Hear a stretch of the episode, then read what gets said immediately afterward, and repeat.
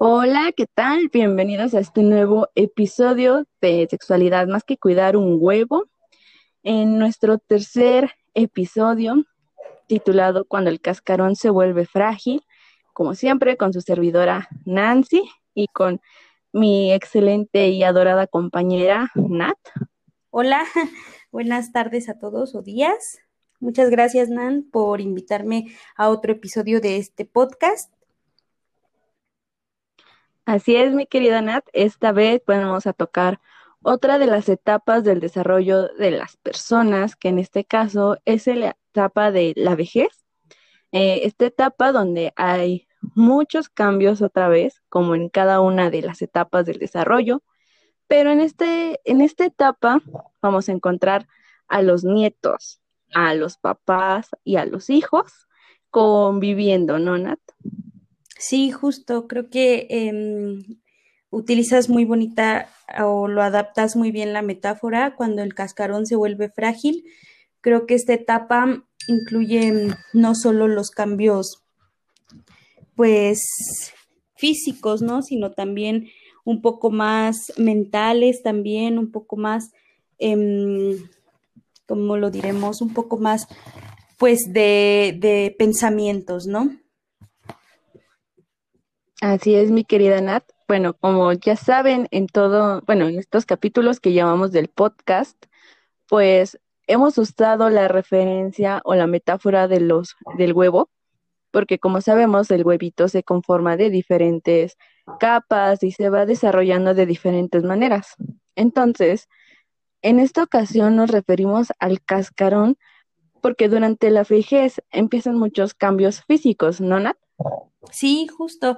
Creo que la vejez em, se caracteriza precisamente por lo frágil que pueden llegar a, ser de nuevo las personas. Y pues lo estamos viendo, como lo dijiste, es otra etapa de cambios. Y creo que esta etapa, eh, llegamos en un punto en la adultez media donde pues no ocurren muchas cosas em, hasta que va avanzando, ¿no? Entonces, al llegar a la vejez, empiezan pues los cambios en diferentes enfermedades como la osteoporosis, la artritis, algo más interno como lo es el corazón, como lo son, em, no sé, la diabetes, se puede hacer un poco más grave o también pueden tener pues enfermedades em, mentales o quizás los trastornos que comienzan que se vuelven más frágiles en cuestión de pensamientos, por ejemplo, la demencia, eh, la depresión, también está pues la, la desconfianza, ¿no? La ansiedad que le dan a las personas. Entonces creo que pues esta etapa es una etapa frágil, como lo mencionas, por todos estos cambios que ocurren, sobre todo físicos, ¿no? Que, que, ahí es donde más se notan en las personas de la tercera edad. Hay que recordar que la vejez pues empieza a partir de los 65 Em, y se va recorriendo, inclusive puede llegar antes o puede llegar pues un poquito a los 70, ¿no? Depende también de cómo nos hemos cuidado.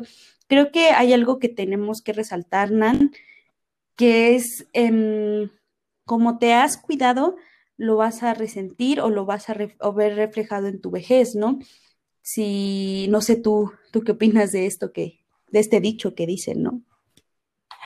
Así es, Nat. Bueno, como ya habíamos mencionado en el episodio anterior, pues durante la adultez tardía, la adultez media, pues nosotros vamos a empezar a tener este tipo de cambios de rutina, vamos a tener un poco más de dedicación a la salud precisamente para que tengamos una buena vejez, eh, en la que tal vez las enfermedades no, no nos peguen con tanta fuerza como si hubiéramos llevado una mala dieta, o una vida con adicciones y excesos, creo que es muy importante lo que nos comentabas, Nat, que debemos de tener en cuenta que la etapa eh, que está antes de la vejez es como lo que nos va a ayudar a que en nuestra vejez llevemos una buena salud física, incluso mental, ¿no? ¿No, Nat? Así es, creo que em, para tener una vida tranquila, en este caso en la vejez, porque hay que recordar que pues vienen cambios, ¿no? No solo físicos, sino también sociales. Cómo ven las personas eh, medias en cuestión de adultez, los jóvenes a los abuelitos, ¿no? A, a esta parte de la familia, pues los ven como personas que ya no pueden trabajar, que ya no pueden cumplir un rol ¿no? Pero pues hay que saber cuánto impacta este pensamiento hacia ellos. Hay que recordar que los, las personas o los adultos mayores, eh, como lo mencionábamos, son personas frágiles, no solo físicas, sino mentalmente también. Entonces ellos están acostumbrados o venían quizás de una vida em, movida, una vida donde se han valido por sí mismos em, y de repente llegar a una etapa donde pues ya no puedes o quizás las personas te perciben que ya no puedes, pues es muy difícil para ellos, ¿no? Viene la depresión, viene la ansiedad, vienen los cambios de humor, porque también se ven en ellos. Entonces creo que aquí hay dos cosas importantes, lo físico y lo social, ¿no? En lo cual, pues lo físico, lo físico, lo social y lo mental, tres cosas. Entonces, en las cuales, pues esta etapa se caracteriza mucho cambios físicos, osteoporosis, artritis, em, no sé, demencia, ataques al corazón, cambios sociales, pues los roles, ¿no? Que se ven mucho. ¿Qué pasa? Ah. Ah, sí, dime. Bueno, sí, nada más era que te iba a comentar, que es cuando vemos cómo las personas somos seres biopsicosociales, ¿no? Cómo vamos a tener nuestros cambios físicos y biológicos, como psicológicamente también vamos a tener cambios y sociales. Nada más era eso, Nat. Perdón por interrumpir. No, no, y qué bueno que lo mencionas, porque eh, se me olvida vándale, esa era la palabra que estaba buscando, biopsicosocial, porque pues es un conjunto, ¿no? Estamos en conjunto, somos algo holístico, que no solo es una parte, sino son varias para hacer un todo. Entonces creo que cuando se junta lo físico, lo social, lo mental, pues hacen el conjunto. Entonces, en esta etapa, pues yo creo que tú lo has visto, ¿no? Cuando las personas, eh, los cerillos, bueno, no me gusta usar este término, pero es en los cerillitos, en los supermercados, ¿no? Antes eran las, las personas, y fíjate, se me acaba de venir algo a la mente, Nan, lo que es la pandemia en una persona de la tercera edad, ¿no? O sea, yo aquí te quiero preguntar a ti, ¿tú qué opinas en este, de este tema?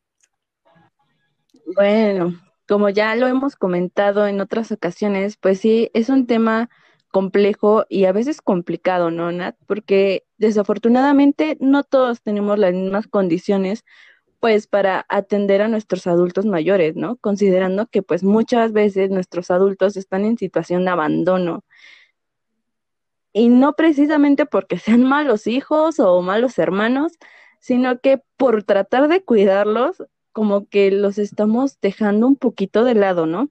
Porque por esta parte de que, ay, es que qué tal si yo lo contagio, qué tal si yo estoy enfermo, pues nada más le puedo dejar comida y la parte de la tecnología también, ¿no? Que a lo mejor nuestros abuelitos, eh, bueno, en mi caso, mi abuelita es muy desesperada con la tecnología, es así como de, no, no entiendo y de ahí no la sacas de su no entiendo y el no me gusta entonces son como situaciones muy complicadas, muy difíciles, porque como comentamos, eh, vienen todos estos cambios psicológicos y físicos incluso, que hacen que a veces nuestros, bueno, en mi caso yo puedo hablar desde mi experiencia, que hace que mis abuelitos se desesperen, ¿no? Aunque ellos son actualmente muy activos laboralmente, pues sí veo su desesperación a veces de no poder ir a caminar como antes porque estamos atrás de ellos de, y no te vayas, y es que no te nos pierdas, y es que ahorita no puedes, y es que, ya sabes, ¿no? Como estas, pues no trabas, pero sí de, ¿sabes qué, abuelito? Te tengo que cuidar, por favor, cuídate tú también, y el cubrebocas, y el gel, y esto, y aquello, ¿no? Es una situación muy nueva para todos, y en especial yo creo que para nuestros abuelitos en ocasiones, ¿no? Como que, como nos comentabas, venimos como de, una rutina, ¿no? De algo que ya teníamos muy presente, muy establecido y de repente, ¡pum!, cambió todo. Entonces, a veces los abuelitos también como que son así de, bueno, o sea, yo estoy acostumbrado a salir solo y ahora no puedo salir solo porque un bicho anda en el aire, ¿no? Entonces, sí son situaciones complicadas. Sí, claro, y como dices, yo siento que a ellos les impactó todavía un poco más, ¿no? Porque, pues, eh, creo que eh, dijiste algo muy importante, los que están en situación de abandono, ¿no? Pues se valían por sí mismos, tenían que trabajar para llevar su comida y de repente, pues ellos fueron la primer población a la que dijeron, no salgas, ¿no? Eres foco, eh, eres población en riesgo, no puedes salir, no puedes trabajar porque eres propenso a, bueno, a que esto se, se ponga más grave la enfermedad y por lo tanto pues no puedes. Entonces yo creo que a las personas de la tercera edad todavía les afectó un poco más, ¿no? psicológica y socialmente hablando, porque mm, psicológicamente eh, por pues porque dejaron de visitarlo, ¿no? Dejaron de tener esta compañía y cuando se vinieron con sus familias, pues dejaron de cierta manera de ser independientes. Entonces, como lo dices, ahora andan atrás de ellos diciéndoles, eh, no salgas o no hagas esto porque te puede hacer daño, ¿no? Entonces, yo siento que pierden autonomía y cuando una persona no se siente útil, pues baja la motivación, ¿no? Están de mal humor, están tristes, están desesperados hasta cierto punto, ¿no? Personas que venían, que vivían solas, eh, lejos y tuvieron que regresarse con sus familias para ser cuidados, pues también, pues les afecta, ¿no? Les afecta justo, eh, me adelanto un poco y tenemos una entrevista y yo creo que eh, vamos a ver cómo impacta la, vida, este, la vejez con la pandemia. Además, Nan, creo que hay que resaltar algo muy importante y que lo hemos venido platicando. Yo creo que la vejez es una etapa así de cambios, pero también de aprendizajes, donde las personas hacen un recuento de todo lo que han vivido y de cómo eso les ha ayudado o les ha perjudicado se vuelven personas más sensibles, algunas, claro, se vuelven personas como mm, con consejos, ¿no? Eso es como la palabra, em, pero también muy, muy a su manera, ¿no? O sea, como dijiste, tienen una rutina, tienen una vida, que no se nos olvide que ellas también son personas individuales y que hasta cierto punto debemos em, estar y no estar también, ¿no? Así es, Nat. Esta etapa es en la que ahora los hijos, a nosotros como hijos y como nietos, pues nos toca brindar apoyo y mucha comprensión a nuestros papás y abuelitos, ¿no? Porque precisamente es una, como en todo, son cambios, pero como bien lo mencionas tú, llega este punto como de fragilidad, ¿no? Y no fragilidad en cuestiones malas, sino en este punto donde ellos ya tienen vivencias y experiencias que nos pueden pues servir a nosotros para seguir creciendo como personas, ¿no? Y como lo comentaste, el día de hoy tenemos una invitada de lujo para hacerle una entrevista y precisamente para que nos brinde un poco más de su conocimiento, que nos comparta un poco de sus experiencias y que esperamos de todo corazón que se sienta muy a gusto en esta entrevista. Sí, bueno, este mm, muy buenas tardes, eh, señora. Gracias por acompañarnos en esta entrevista, en este podcast, eh, para hablar un poco sobre la, la, vejez. Me gustaría saber cuál es su nombre. Buenas tardes. Yo me llamo Celia López García. Buenas tardes, señora Celia. Muchas gracias por, por permitirnos estar, eh, entrevistarla, sobre todo gracias por este apoyo que usted nos, nos brinda y me gustaría saber también cuál es su edad. 40 y 73 años. Ah, 73 años, muy bien. Gracias. Eh, ¿Con quién vive? Eh, sola. Solita, actualmente usted vive solita. Sí. Sí. Muy bien. ¿Cómo le ha impactado la pandemia?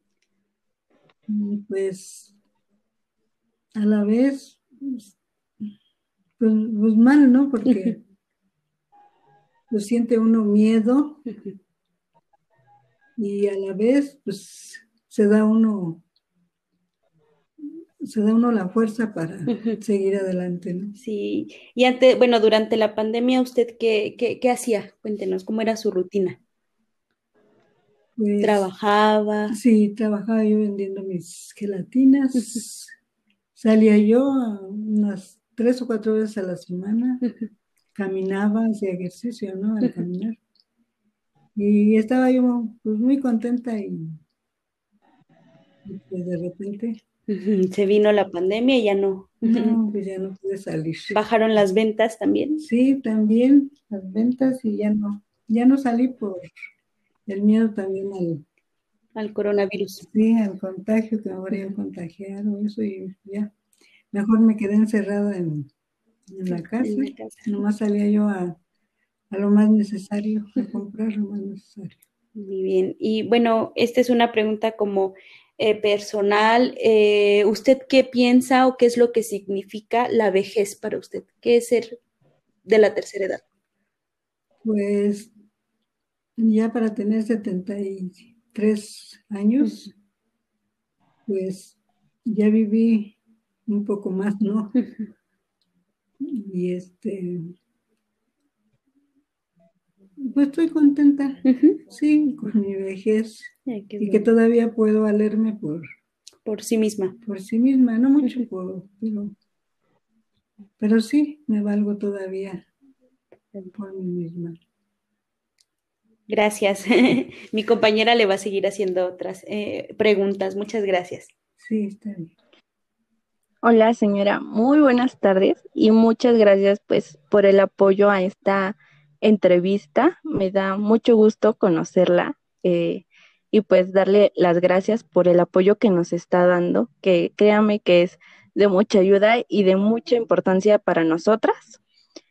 Y bueno, eh, la primera pregunta que yo quiero hacerle es, ¿cuáles son los obstáculos a los que usted se enfrenta día a día, pues actualmente durante la pandemia? Pues es de, pues no puede uno salir y pues sale uno pero con un poco de miedo, ¿no? Pero pues, a la vez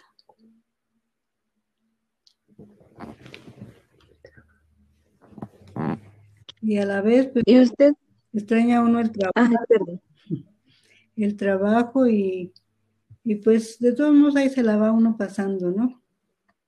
Y tiene uno que pues tener fuerza y valor para seguir viviendo. Así es, señora. ¿Y usted cómo se ha sentido, pues, emocionalmente con esto? Eh, no sé, ¿ha estado viendo tal vez a su familia o no los ha estado viendo? ¿Cómo se ha sentido usted? Pues, sí, sí los he seguido viendo y, y de vez en cuando, ¿verdad? No, no seguido, pero sí sí los veo, sí. Me visitan y a veces yo los visito. Y este, pues estoy contenta, estoy feliz. Y pues tengo que darme yo ánimos yo misma. Muy bien, señora. Y bueno, ¿usted qué disfruta de hacer o qué es lo que le gusta hacer? Ay, pues a mí me gusta este leer, leer libros, este orar, pues estar con Dios, ¿no? Y, y pedir por los demás también. Y estar en la casa y pues hacer mi quehacer, mi comida y pues ver la tele a veces y caminar. Cuando salgo a comprar algo, pues camino, voy, a, voy caminando, ¿no? Y pues sí, es lo que extraño más andar caminando, pero pues no puede uno salir diario. Pues no, ahorita la situación ha estado complicada. Esperemos que pues vaya mejorando poco a poco. Y bueno, me comenta que le gusta leer. Eh, ¿Tiene algún libro favorito? ¿Alguno que le guste mucho, mucho?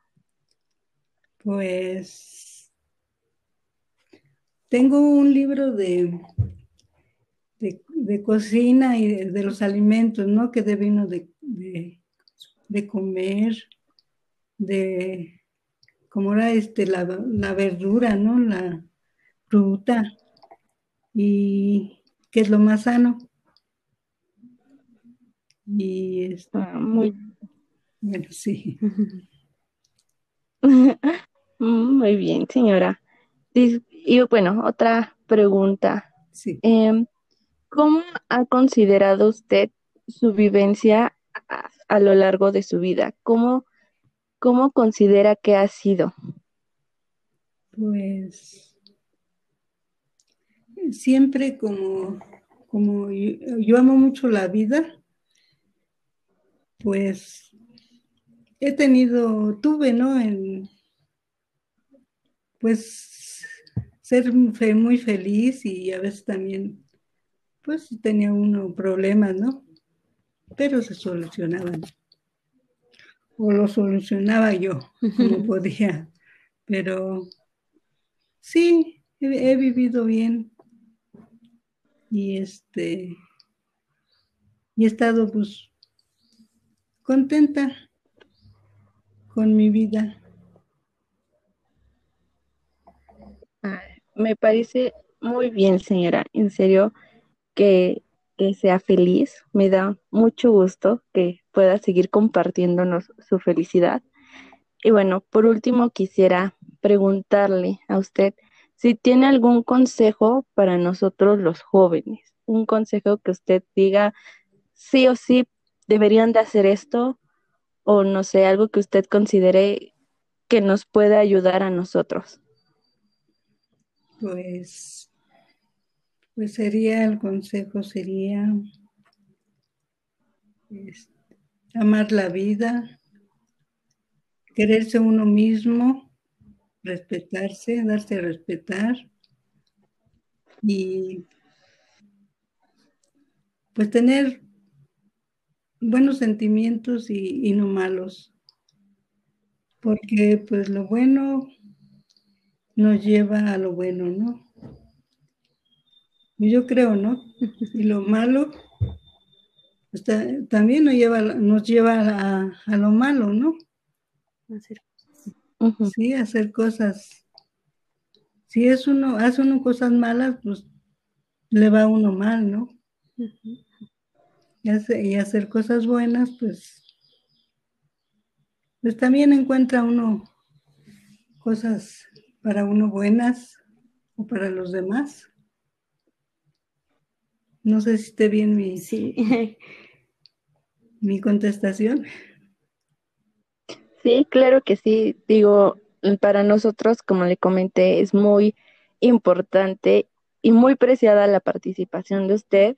Y bueno, al menos yo sí le puedo comentar que pues los consejos que yo he recibido y que ahorita yo recibo y acepto su consejo de pues en ser buena persona, ¿no? Sí. De siempre pensar positivo, amar la vida, amarnos a nosotros mismos. Y créame que yo atesoro su consejo y créame que sé que va a haber personas que igual lo van a tomar y lo van a atesorar. sí, señorita. Muchas gracias. Gracias. Muchas gracias, señora. Muchas gracias, abuelita, por, por apoyarnos. Pero a ver, acá entre las tres, ¿quién es tu nieto favorito? Ah. Dinos, confiésalo. Pues yo los quiero a todos. Pero más a mí. Gracias, abuelita. bueno, ya quedó grabado, ¿no? Muchas gracias, Abue, por apoyarnos en este, en este trabajo. ¿sí? Gracias por tu tiempo y por eh, permitirnos elaborar esta entrevista.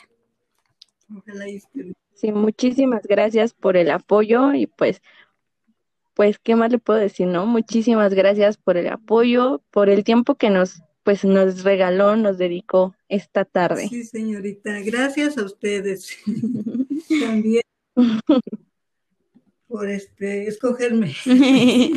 sí, y bueno, Nan, gracias por este episodio em, que nos lleva a muchas reflexiones sobre la vida de, los, de, las, de las personas de la tercera edad. Yo creo que es una manera de, tener una reflexión y sobre todo de entender, ¿no? De ponernos en el lugar de la otra persona y de visualizarnos, ¿no? De visualizarnos, creo que esa es la palabra em, principal y de vivir, ¿no? Amar la vida, como lo dice nuestra invitada.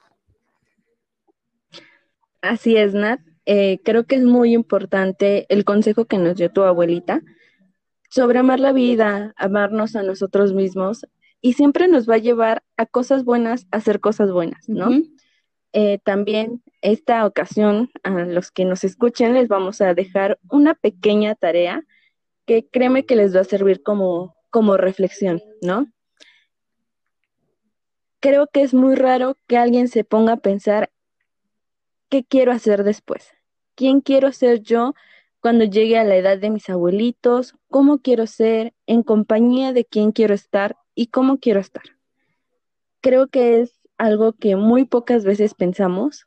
Muchas veces nosotros como jóvenes damos la vida por hecho, por sentada, cuando en realidad no es así. Como dice tu abuelita, pues hay altas, hay bajas. Lo importante, ser feliz, ser buena persona y pues amarnos y amar la vida. No, y como dices, ¿no? Para allá vamos todos. Algunos se nos adelantan, pero para allá vamos todos y creo que esta etapa llegamos a la conclusión de que es una etapa de reflexión, de entendimiento y de saber apreciar pues lo que hicimos en, en, en nuestra en nuestra juventud, ¿no? Saber que así vamos a, a, recibir la vejez y saber que a pesar de que tenemos eh, pues la edad que tenemos, seguimos siendo funcionales, seguimos siendo eh, autosuficientes, independientes y que no se nos olvide que nuestras personas de la tercera edad pues también deciden, también eh, valen desde luego su palabra, sus decisiones, ¿no? Claro, mi querida Nat, son personas muy importantes de quienes debemos de aprender y como les dije hace rato a ti y a tu abuelita, son personas de quien debemos atesorar mucho los consejos que nos den y tomarlos muy en cuenta porque ellos ya llevan una vida, ya conocieron, ya vivieron y obviamente yo creo que siempre van a querer lo mejor pues para su familia, ¿no? Entonces es importante tenerlos en cuenta y pues darles la importancia que realmente tienen, ¿no? Así es, y muchas gracias, Nan, por haberme invitado en este eh, tercer episodio de este podcast tan bonito. gracias, Nan, por invitarnos. No, muchas gracias a ustedes, pues, por la participación. Muchas gracias a tu abuelita, pues, por darnos este tiempo para su participación, lo cual créeme que es muy importante, pues, para nosotras, para mí. Es una participación que voy a atesorar como no tienes idea. Muchas gracias. Y pues a quien nos escucha, muchas gracias también por escucharnos, pues por ponernos atención, ¿no? Sí, gracias. Nos vemos en el Gracias, siguiente episodio. señorita. Gracias. Muchas gracias.